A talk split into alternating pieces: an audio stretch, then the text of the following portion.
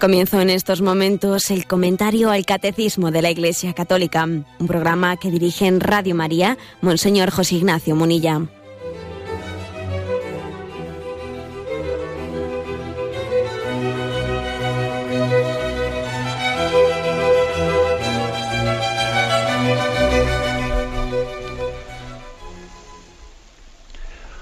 Un cordial saludo a todos los oyentes de Radio María. Un día más, con la gracia del Señor, proseguimos el comentario del Catecismo de nuestra Madre la Iglesia. Venimos dedicando ya una serie de programas, hoy creo que vamos a concluir el apartado que tiene como título La justificación. Vamos a explicar los dos últimos puntos, el 1994 y 1995. Eh, recordáis que decíamos que la justificación es una palabra, un concepto teológico, que, podríamos también decirlo para entenderlo mejor, la santificación del hombre, hacernos justos, hacernos santos. Dios nos redime, ¿eh? justifica al hombre, le hace santo. Bueno, dice el punto 1994. La justificación es la obra más excelente del amor de Dios, manifestado en Cristo Jesús y concedido por el Espíritu Santo.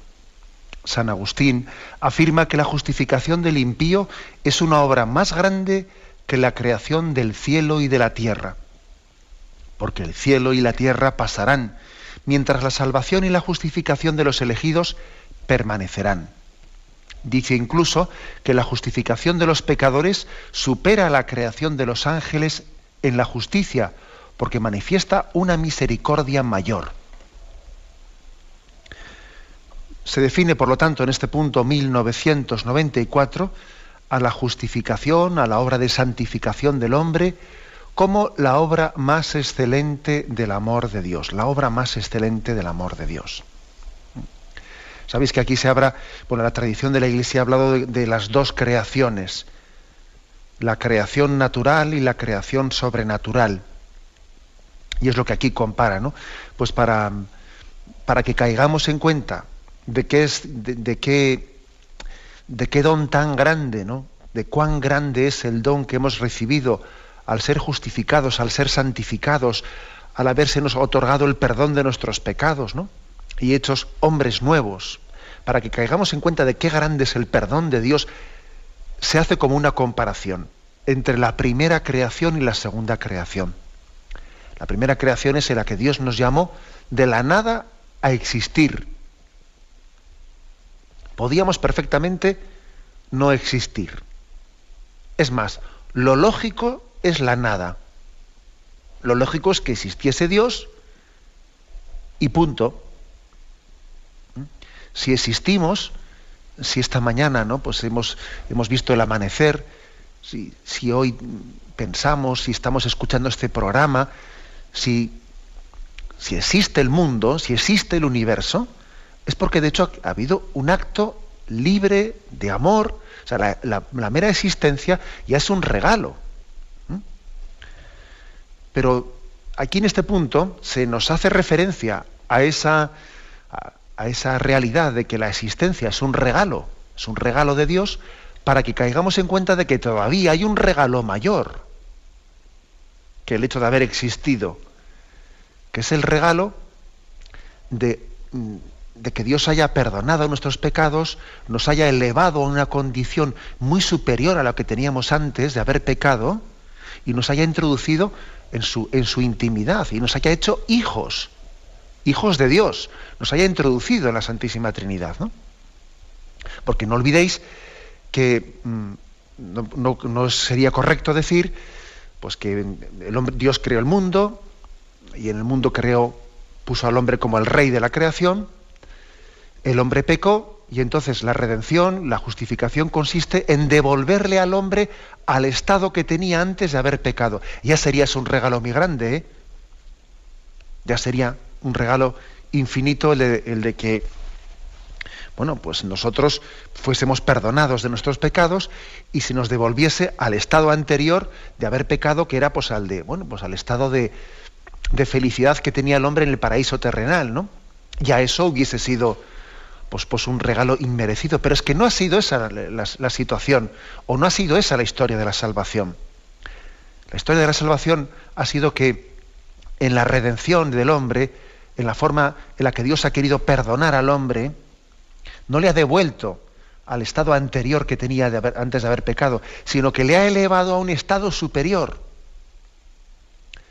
Nosotros no tenemos nada que envidiar de Adán y Eva en aquel estado de felicidad natural que tenían en el, en el paraíso terrenal. Nosotros estamos llamados, estamos vocacionados a una felicidad infinitamente superior, no una felicidad natural, como a veces se pinta por ahí, ¿no? En, determinadas propagandas ¿no? de algunas sectas, etcétera, se pinta pues una felicidad natural del hombre pues en una especie de jardín eh, pues mm, muy frondoso, lleno de un río que corre y uno coge las fresas y, en ese tipo de, imágenes que seguro que casi todos habréis visto, ¿no? que suelen difundir pues, muchas sectas y algunas especialmente, ¿no? imaginando la felicidad del hombre en una especie de paraíso natural. No, no, no. nosotros hemos sido llamados por pura misericordia de Dios, a una, a una intimidad con Él infinita, infinita, a ser hijos en el Hijo, a compartir la filiación divina de Jesucristo, a ser divinizados, a formar parte de la familia de la Santísima Trinidad. Y el cielo, el cielo va a ser compartir la intimidad de la Santísima Trinidad, ser sentarse, sentarse a la mesa del Hijo. O sea, como podéis ver, es impresionante, ¿no? Por eso aquí, en este punto 1994, se nos dice, ¿no? Pero nos damos cuenta de la grandeza de la justificación, de la redención, del, perdón y de la recreación que ha hecho Dios. Si la primera creación ya era impresionante, la segunda es infinitamente superior, ¿no? Entonces dice San Agustín, es más grande ¿eh? la justificación que la creación, es más grande el perdón el don. De hecho, lo he tenido ocasión de decir en un otro programa, pero lo insisto. De hecho, la palabra perdón insiste en un don en superlativo, no perdón, es un don superlativo. Si un don fue la creación, el perdón es un don superlativo. Es más grande el salto de, de, ser, de ser hombre, haber sido divinizado y ser hijo de Dios, que el salto de no ser a ser. Fijaros que, hay un salto muy grande entre no existir y pasar a existir, ¿no? Es un salto pues, pues, impresionante. Pues todavía es un salto superior el pasar de ser una criatura, una mera criatura, a pasar a tener la condición de hijo de Dios y participar de la intimidad de Dios. Todavía este segundo salto pues es, infinitamente superior al primero, que ya era tremendo, ¿eh? pasar de no existir a existir. Esto es importante que, también utilicemos un poco la imaginación, ¿no? Para, pensarlo. Es que hay cosas que desde pequeñitos se nos han dicho y no caemos en cuenta de su grandeza. Está es bueno que, no sé, que pongamos ejemplos, comparaciones, ¿no? Que a veces todas las comparaciones se quedan cortas, pero es que hay que intentar utilizar la imaginación para pensar los dones de Dios, ¿no? Y para, para caer en cuenta de ellos y no utilizar la imaginación para tonterías, ¿no? Permitidme igual que ponga yo una comparación, que por supuesto que como todas las que yo eh, pongo, el que le sirva que la coja y el que no que busque otra mejor. ¿no? La diferencia es tan grande eh, entre eso de que pues, la, primera creación y la segunda, entre que hayamos sido llamados por Dios a la existencia, pero en segundo lugar es que hemos sido llamados por Dios, no únicamente nos ha perdonado nuestro pecado, sino nos ha elevado a una condición pues, infinitamente superior de ser hijos de Dios. ¿no? La diferencia es tan grande que yo lo compararía, y me quedo muy corto en la comparación, claro, yo lo compararía a la diferencia entre que alguien sea contratado en una empresa, en una gran empresa, esas que vamos, que, pues que igual tiene 15.000 o 20.000 empleados, ¿no? Alguien pues recibe una carta de, de la oficina del paro o de una, o de una ITT de esas, ¿no? Que tan simpáticas nos caen una de esas ITTs que te dice que puedes ir a trabajar a tal sitio y recibes una carta, tú vas allí a esa empresa, por supuesto tú ni conoces al jefe, ni sabes dónde vive, ni nada por el estilo, vamos, tú ni tienes idea ni, ni cómo se llama el jefe, solo sabes la, el nombre de la empresa, que por otra parte pues está dicho en inglés, vamos, ¿no? que ni te enteras. Y te ponen en un sitio y tú allí te dicen lo que tienes que hacer y, al fin de mes te ingresan en tu cuenta corriente pues... Bueno, pues un dinero determinado, ¿no? Bien, estás en esa empresa, ¿no? Eres empleado de esa empresa. Si quieres también eres empleado de ese jefe, ¿no? Pero bueno, ni siquiera le conoces, ¿no? Ahora, ¿qué diferencia es este tipo de pertenencia a esa empresa que tú seas llamado ¿no? Eh, personalmente por el dueño ¿no? de esa empresa, seas llamado por él, él te, te, introduzca, ¿no?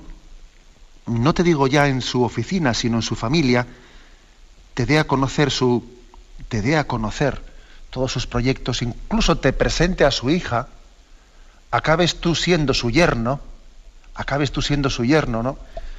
Pues porque te acabas casando con su hija y él te hace heredero heredero de la fábrica. Aquí es muy distinto, ¿no? Pues es que, claro, es, es tremendamente distinto, ¿no? Bueno, pues este ejemplo todavía se queda, se queda muy corto para entender la infinita diferencia que hay entre meramente haber sido creados y vivir en este mundo, haber sido redimidos y haber sido llamados a compartir la herencia de Jesucristo. La herencia de ser hijos en el Hijo. ¿Mm? Es bueno que caigamos en cuenta de esto. Todavía más, todavía intentando hacernos caer en cuenta de esta grandeza, eh, San Agustín pone un segundo ejemplo, ¿no? que aquí lo refiere, lo refiere el catecismo. Dice incluso que la justificación de los pecadores supera a la creación de los ángeles en la justicia, porque manifiesta una misericordia mayor. ¿Mm? Bueno, pues es decir, no únicamente compara para que caigamos en cuenta de la grandeza de la justificación, compara esta con la creación del mundo, con nuestra creación, sino la compara también con la creación de los ángeles. Sabemos de los ángeles que son seres con una naturaleza superior a la del hombre. ¿Mm? Los ángeles tienen una, naturaleza superior a la del hombre. El mismo catecismo eh, lo, lo dice en el punto 330, dice, en tanto que criaturas puramente espirituales tienen inteligencia y voluntad, son criaturas personales, superan en perfección a todas las criaturas visibles. Bien, sabemos que los ángeles tienen una naturaleza de orden superior a la humana, con una capacidad, con un poder, con una capacidad de conocimiento mm, pues superior a la nuestra. Ellos tienen, tienen la visión beatífica, es decir, ven, mm, ven directamente a Dios. Y su poder, bueno, pues es un poder que supera al nuestro, el de los ángeles, ¿no? son de una naturaleza muy superior. Sin embargo, fijaros bien, sin embargo, lo curioso es que siendo así, ellos no han sido llamados a lo que los hombres hemos sido llamados, a ser hijos de Dios. Ellos no han recibido una vocación tan grande como la nuestra en la justificación, en la redención. No, ellos no, no están introducidos en esa condición de filiación divina. No son hijos en el Hijo. Y esto, posiblemente muchos santos padres, muchos santos padres eh, aducen esto que pudo ser una de las causas de la caída de los ángeles, ¿no? de los demonios, que se, sublevaron frente a Dios, ¿no? que en su soberbia se enfrentaron a Dios. Y muchos padres, muchos padres explican este, ese hecho de la soberbia, pues, pues por, el, por, el, hecho de que en, la envidia, en la envidia no, no soportasen ver que en el plan de Dios los hombres, siendo de naturaleza inferior a los ángeles, fuesen llamados a un destino superior de mayor intimidad con Dios, ¿no? O sea, que les pasó un poco aquello que cuenta el Evangelio de San Mateo en el capítulo 20.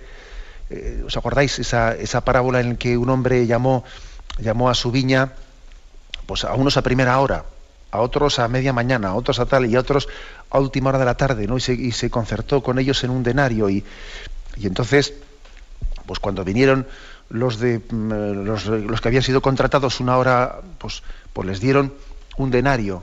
Y, cuando venían los que habían sido a primera hora de la mañana, pues entendían, hombre, a nosotros nos dará más, porque... Y, se murieron de rabia al ver que aquellos que habían sido llamados a última hora les daban lo mismo. Es que, en este caso no es que les diese lo mismo, es que les daba más. ¿eh?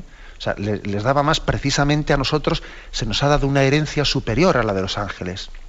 Y dicen muchos santos padres que el pecado de soberbia de los ángeles consistió en no ser capaces ¿no? De, vivir en alegría la, el, don de Dios superior a los hombres.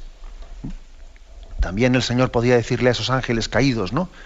Bueno, si yo con este quiero mostrarle un amor mayor que el que te he mostrado a ti, es que yo no puedo hacer conmigo lo que quiero, o vas a, o te vas a enojar tú porque yo sea bueno con los hombres, ¿no? Bueno, pues también, por cierto, ¿no? que tenemos que ser agradecidísimos ¿no? a, los santos ángeles, a nuestro santo ángel de la guarda. Tenemos que ser agradecidísimos porque siendo de naturaleza superior a nosotros, sin embargo es nuestro servidor. Es nuestro servidor, ¿no? Somos servidos por alguien que tiene naturaleza superior a nosotros. Y muy poco nos acordamos, por cierto, de nuestro santo ángel de la guarda, el cual, a diferencia de los, vamos, de los ángeles caídos, ¿no? vive con alegría y no con envidia vive con alegría y no con envidia el hecho de que nosotros hayamos sido llamados a una intimidad con Dios superior, de, compartir la filiación divina. Y Él se alegra con ello, ¿no? Y está gozoso con ello. Bueno, pues fijaros cómo San Agustín pone este ejemplo, ¿no? El ejemplo de decir, es que claro, es que es tan grande, es tan grande la, la vocación, la llamada, el don que hemos recibido con la justificación, con la santificación, que incluso nos eleva, nos eleva a una dignidad superior a la de los ángeles, a una condición a la que ellos no han sido llamados. ¿no? Tal grande es el don de la justificación, ¿no? Y aquí se nos, se nos invita a meditarlo y a, y hacer de ello, pues, nuestra, tener conciencia, autoconciencia de, autoestima, vamos, de, sí, de que, de que demos gracias a Dios, de que nos queramos a nosotros mismos pues porque Dios nos ha querido así. Eh, hay una razón muy grande para quererse, ¿no? Y es si Dios, si Dios nos, ha, nos ha amado de esta manera, nosotros tenemos que vivir felices. Ahora, ¿cómo vamos a vivir amargados después de haber recibido una herencia como esa y de haber sido llamados ¿no? a una herencia como esa? Bien, tenemos un momento de reflexión y continuaremos enseguida.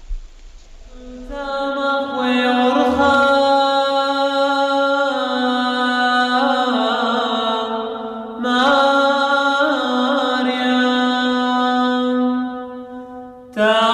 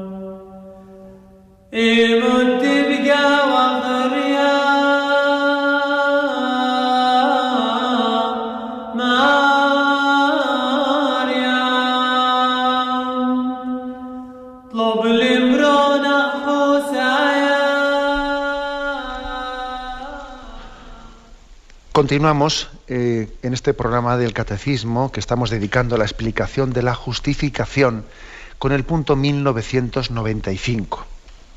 Dice así, el Espíritu Santo es el Maestro interior. Haciendo nacer al hombre interior, la justificación implica la santificación de todo el ser. Aquí viene un texto de la carta a los romanos que luego leeremos. ¿eh? Pero ahora vamos a quedarnos con esta afirmación de que el Espíritu Santo es el maestro interior que nos hace haciendo nacer al hombre interior. Hay dos textos, dos textos que refiere el catecismo mm, que son dos afirmaciones de San Pablo en las que habla de la existencia del hombre interior. ¿eh? Una es Romanos 7:22 que dice, pues me complazco en la ley de Dios según el hombre interior. Efesios 3:16, para que os conceda según la riqueza de su gloria que seáis fortalecidos por la acción de su espíritu en el hombre interior. Hombre interior, ¿no? ¿Qué significa? ¿a, qué, ¿A qué nos referimos con el hombre interior? Y además, estamos hablando de, la justificación, de la santificación. Yo creo que lo importante es que entendamos que la santificación, la justificación del hombre, el hacernos santos, Dios lo ha llevado a cabo, a ver si me explico, ¿cómo lo diría?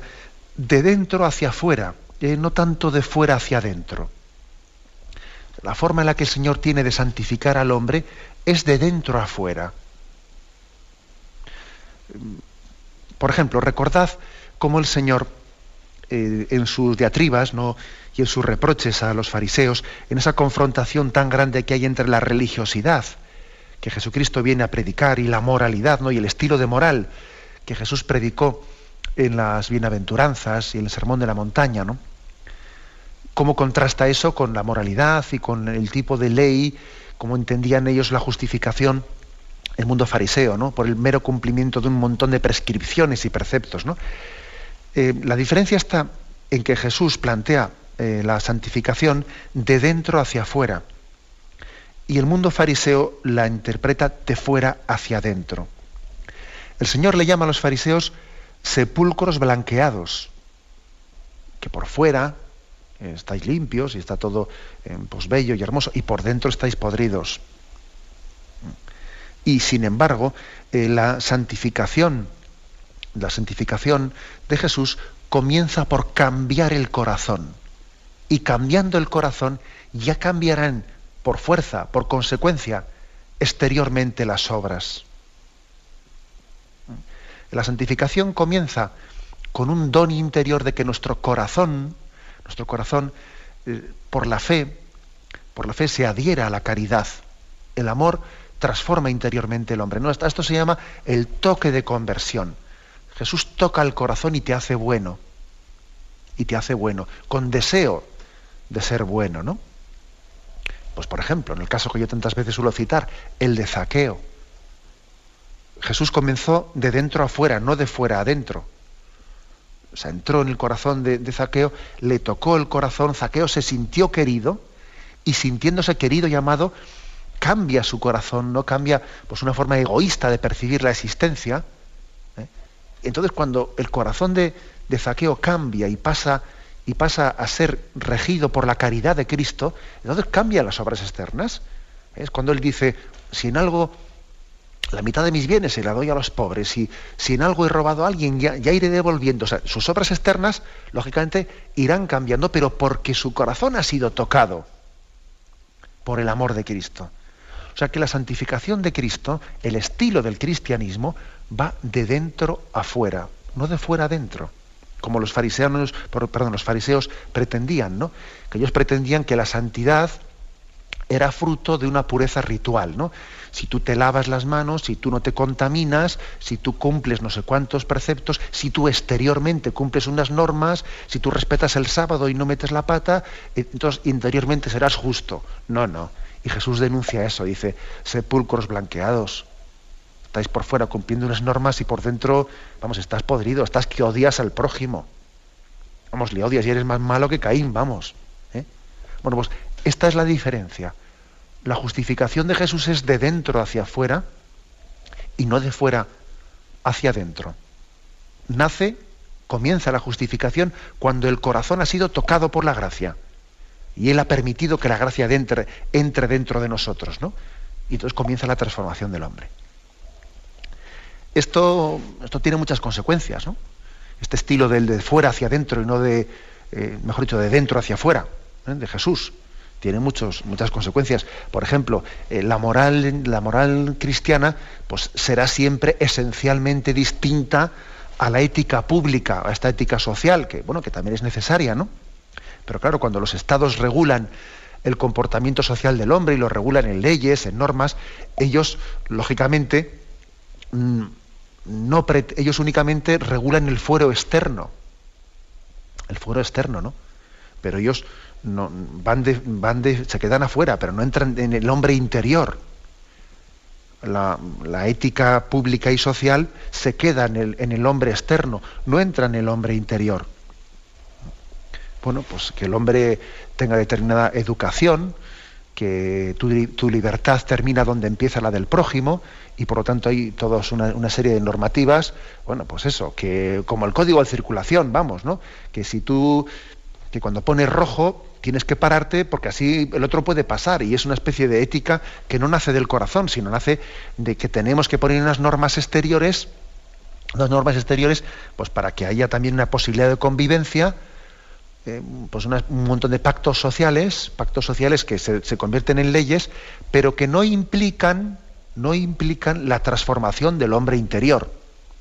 Un hombre puede ser muy respetuoso con todas las leyes, ¿eh? no cometer una infracción de tráfico, Vamos, cuando ve el letrero de 80, pone, mete el freno enseguida, algo, increíble, exteriormente cumple todas las normas, vamos, eh, hasta la, vamos, cualquier norma mínima es súper cumplidor con ella, ¿no?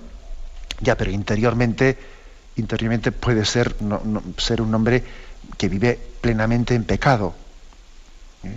Pues puede vivir absolutamente esclavo de, su, pues, de sus rencores, de su impureza, de, sus envidias, eh, de sus egoísmos, vete tú a saber qué. ¿eh? O sea que, ojo, mm, por eso la moral pública, la ética pública, pues hombre, es, eh, es necesaria, pero absolutamente insuficiente para hacernos felices, absolutamente insuficiente. Y es más, es más, cuando se está hablando, y no, hablo ya de la ética pública como que es necesaria, ¿no? Pues hombre, la regulación de, nuestra convivencia, sino cuando se pretende, como hoy en día se pretende, ¿no? Reducir la moralidad a una ética de lo políticamente correcto, ¿no? de ciertos valores que se llevan y entonces se asumen, ¿no? y otros se olvidan, porque no, se llevan, no están de moda, ¿no? Eh, pues es que entonces se cae en unas contradicciones tremendas, ¿no? Se cae en unas contradicciones tremendas en las que como el hombre interior no ha sido transformado, sino que únicamente eh, el hombre se ha conformado a lo que socialmente ¿no? pues se lleva bien, eh, pues bueno, pues resulta que puede estar encumbrado en nuestra sociedad, puede estar encumbrado, pues cualquier persona, pues que yo qué sé, ¿eh? no quiero poner ningún nombre, pero vamos, ¿no? Pues es que estamos viéndolo continuamente. Resulta que pues una persona que es admirada, que es un jefe de Estado y que, vamos, ¿no? Pues está, nos está ahí presentando su, su última amante y allí y aquí no, nos permite, aquí tenemos el espectáculo de cómo rechaza a su mujer anterior y aquí nos, nos presenta una amante suya y nada, y aquí tenemos que entender que es la dama la dama de honor de la República, pues porque se ha casado con una amante que él tenía, y toma ya, ¿no? Y es el, y es el hombre que dirige los destinos de la nación. ¿eh? O un cantante, ¿no? Pues un cantante de ópera que todo el mundo le envidia, pero que bien canta, y es un hombre, vamos, socialmente socialmente eh, aceptado, envidiado, recibido con todo tipo de, honores en todos los lugares y aquí para allá, pues resulta que nada, que, el hombre que, que, ya se ha hecho viejo y su mujer también se ha hecho vieja, la rechaza, se busca una que tiene 35 años menos que, menos que él, ni más ni menos una chavala, y entonces aquí, bueno, nos monta ese espectáculo público eh, y, bueno, y parece que, nosotros aquí le estamos, le estamos envidiando y le estamos haciendo aquí toda una serie de honores como si fuese pues una especie de, de, imagen de imagen o de panacea de nuestra cultura, ¿no? del hombre, el hombre casi modelo, pero vamos a ver, pero si, ¿en qué cosas se pueden caer, no? O sea, cuando no tenemos una moralidad que parta del hombre interior, del hombre interior, pues es posible que caigamos en cosas de estas, ¿no? En que alguien, pues en la medida en que, bueno, respete lo que es políticamente correcto, luego puede tener contradicciones en su vida impresionantes, ¿no? Fragantes, ¿no? Pero vamos, que porque no pasa nada, ¿no? Porque lo importante era respetar esa especie de mínimos consensuados por la, por la cultura del momento. Y mientras que eso lo, más o menos lo, lleves bien y, respetes esos, e, esos mínimos, pues luego te puedes tragar un camello, ¿no? Que no pasa nada. ¿eh? O sea, es decir, qué importante es esto que dice aquí el, catecismo de que Jesús vino a santificar al hombre interior. O sea, Jesús no vino únicamente para que no hiciésemos determinadas cosas malas. Jesús vino a hacernos buenos. Jesús vino a, a transformar nuestro corazón, ¿no? Y un corazón convertido es aquel que le pregunta al Señor, Señor, ¿qué quieres de mí? ¿Qué hay en mi vida que no es conforme a tu designio? la, llamada a la conversión, en mí en concreto, eh, eh, pues ¿en qué se materializa? Claro, es muy distinto eso, ¿eh? que adaptarse meramente a lo políticamente correcto. Dejarse interpelar por el Señor cuando su amor, cuando su gracia toca tu corazón, toda tu vida queda transformada. ¿no? Insisto, la moralidad de Jesucristo, su discurso moral, plantea, se plantea de dentro hacia afuera, no de fuera hacia adentro de dentro hacia afuera, cambiando el corazón del hombre, llenándose, tocando por la caridad de Cristo el corazón del hombre, comienza un proceso de transformación, bueno, pues de nuestras cosas externas. ¿eh? Que esto, por ejemplo, se ve, se ve con frecuencia cuando, cuando un confesor va viendo que, un penitente ha sido tocado por la gracia del Señor y según va avanzando en la vida espiritual, según va avanzando en ella, pues mm, eh, va dando importancia, como ha sido tocado por dentro, poco a poco va dando importancia a cosas que antes no daba importancia. Y ahora cuando se confiesa, pues igual le dice al confesor, oh, pues fíjese, yo ahora me estoy fijando en cosas que antes no les daba, no les daba importancia en mi vida, porque estos detalles de, pues mío con los vecinos o tal, cual antes no me fijaba en ellos y ahora me doy cuenta, claro, porque el hombre interior ha sido transformado y poco a poco las obras externas se van adecuando al hombre interior. El proceso de justificación es de dentro hacia afuera, no de fuera hacia adentro. Bien, tengamos un momento de reflexión y continuaremos enseguida.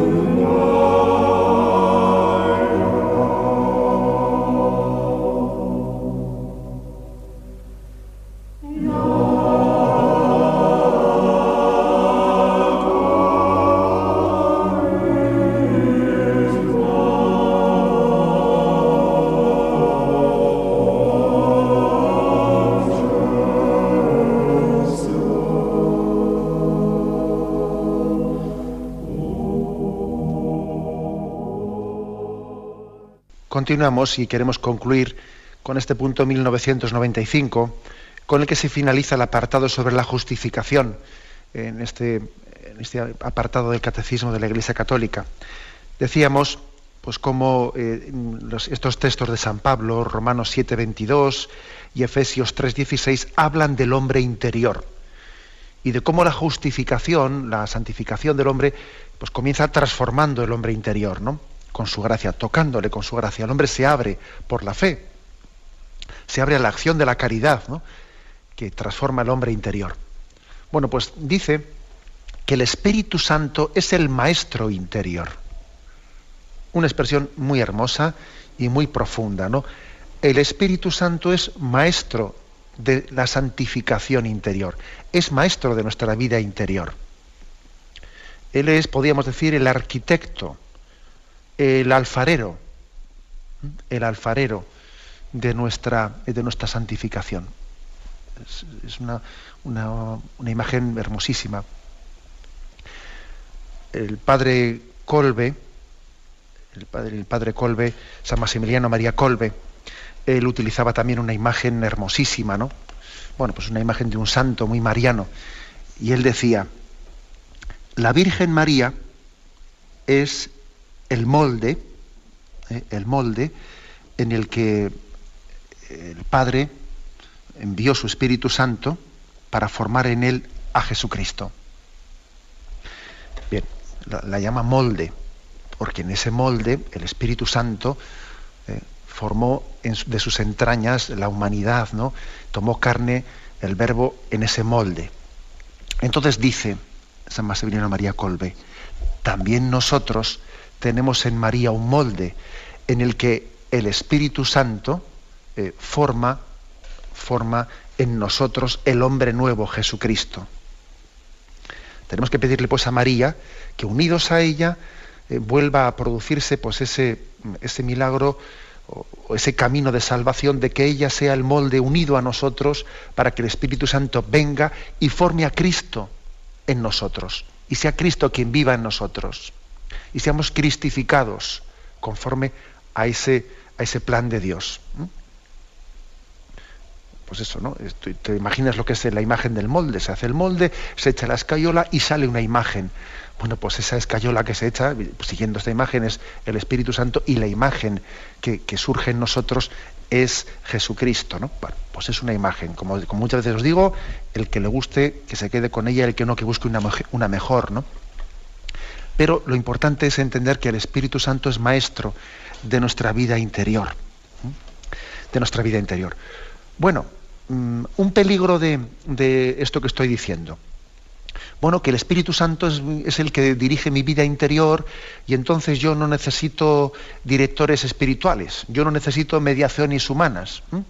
Si el Espíritu Santo me guía interiormente, bueno, pues yo, yo me arreglo con Él, así a solas, ¿no? Él es el arquitecto de mi alma, Él es el que va poco a poco conduciendo mi santificación, ¿no? Haciendo esa obra de santificación. Bueno, pues como os podéis imaginar, ahí también hay, incluso alguna hasta podría escudarse en algunos casos, por ejemplo, Santa Teresita de Lisieux. Santa Teresita de Lisieux nunca tuvo directores espirituales. ¿eh? Ella cuenta pues, que ella, bueno, pues en, el camino, en ese camino tan especial que el Señor tuvo para ella, pues, pues, le tuvo al Espíritu Santo como maestro de vida interior y parece, y no parece que tuviese directores espirituales en el sentido estricto de la palabra, por lo menos, ¿no? Bueno, pero mm, como os podéis imaginar, en, eso hay una falacia, ¿no? En eso hay un engaño. Para empezar, tampoco es cierto que Santa Teresita no tuviese ningún director espiritual. Hombre, tenía confesores y en los confesores también recibía determinados consejos. Tenía la madre priora y muchas veces las prioras también de muchos monasterios mm, bueno, ejercen también eh, pues esa vocación de la dirección espiritual ¿eh? o la maestra de novicias. O sea, también la dirección espiritual no es ejercida exclusivamente por un sacerdote. ¿eh? O sea, también hay otras formas concretas en las que esa dirección espiritual o acompañamiento espiritual de la Iglesia puede ser llevarse a cabo, no exclusivamente desde el sacerdocio, ¿no? O sea que, pues por ejemplo, este caso que he puesto de Santa Teresita sería simplificar demasiado, ¿eh? decir, no, es que ella no tuvo ningún director espiritual, luego el Espíritu Santo fue exclusivamente su... Bueno, no exageremos las cosas. Pero bueno, es cierto, es cierto que en algunas almas, ¿no? como la de Santa Teresita, pues el Espíritu Santo ha actuado muy en directo, eh, muy en directo.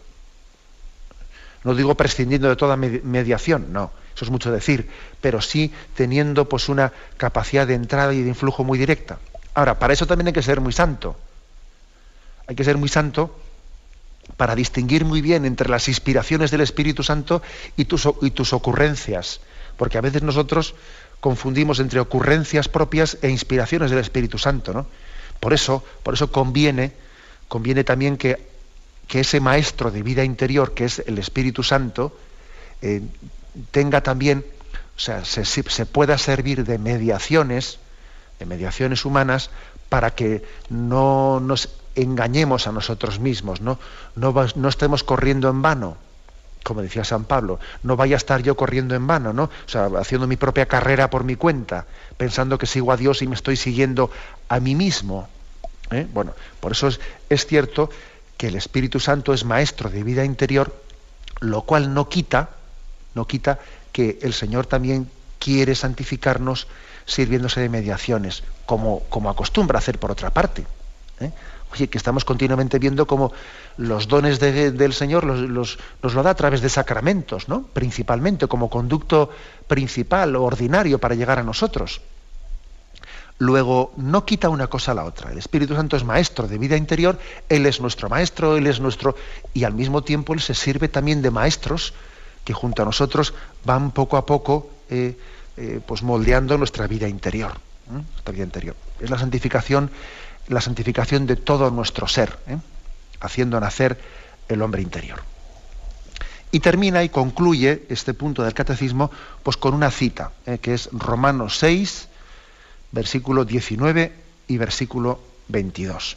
Dice, si en otros tiempos ofrecisteis vuestros miembros como esclavos a la impureza y al desorden, hasta desordenaros, ofrecerlos igualmente ahora a la justicia para la santidad. Al presente, libres del pecado y esclavos de Dios, fructificáis para la santidad y el fin, la vida eterna. Bueno, pues es una, una invitación que se nos hace un poco como conclusión de este capítulo, ¿no? A, sencillamente a tomarnos en serio, ¿no? A entregarnos con alma, corazón y vida, alma, corazón y vida a esa tarea eh, pues de la santificación.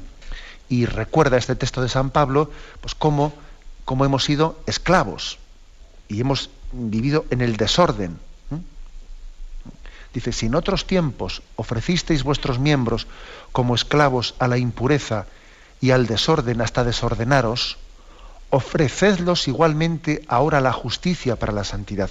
Es decir, eh, la santificación, la justificación, eh, es, aquí se describe por parte de San Pablo, como un gran orden, o sea, como volver a ordenar lo que ha sido el plan de Dios. Si el pecado ha desordenado el plan de Dios, eh, la justificación es volver a ordenarlo. Eso que dice San Pablo, ¿no? Todo es vuestro, vosotros de Cristo y Cristo de Dios Padre. ¿eh? Establece pues como un itinerario de orden. Todo es vuestro, vosotros de Cristo y Cristo de Dios Padre. ¿Por qué es tan importante este orden, este itinerario hacia, la justificación, santificación? Porque lo contrario, lo contrario es nosotros, en vez, de, en vez de que las cosas sean nuestras, nosotros nos esclavizamos a las cosas en el materialismo. El hombre en vez de ser señor de la creación es esclavo de ella. Esclavo del dinero, esclavo del trabajo, esclavo de no sé qué, esclavo de tus planes. En vez de que todo sea vuestro, como dice San Pablo, es que tú eres de las cosas. Y en vez de que tú seas de Cristo, pues sencillamente es lo contrario. Tú renuncias a Él y pretendes hacer un proyecto soberbio dando la espalda a Cristo, ¿no? dando la espalda a Cristo. Rechazas a quien es tu Señor, tu dueño y Señor. Bueno, pues es, por lo tanto, es darle la vuelta al calcetín. Esto que plantea San Pablo, todo es vuestro, vosotros de Cristo y Cristo de Dios Padre. Y en ese perfecto orden se, el hombre se regenera ¿no? y vuelve y vuelve a descubrirse en él la imagen y semejanza de Dios en la que habíamos sido creados y que por el pecado ¿no? había sido desdibujada en nosotros. Bien, lo dejamos aquí. Tenemos el tiempo cumplido y me despido con la bendición de Dios Todopoderoso. Padre, Hijo y Espíritu Santo, descienda sobre vosotros. Alabado sea Jesucristo.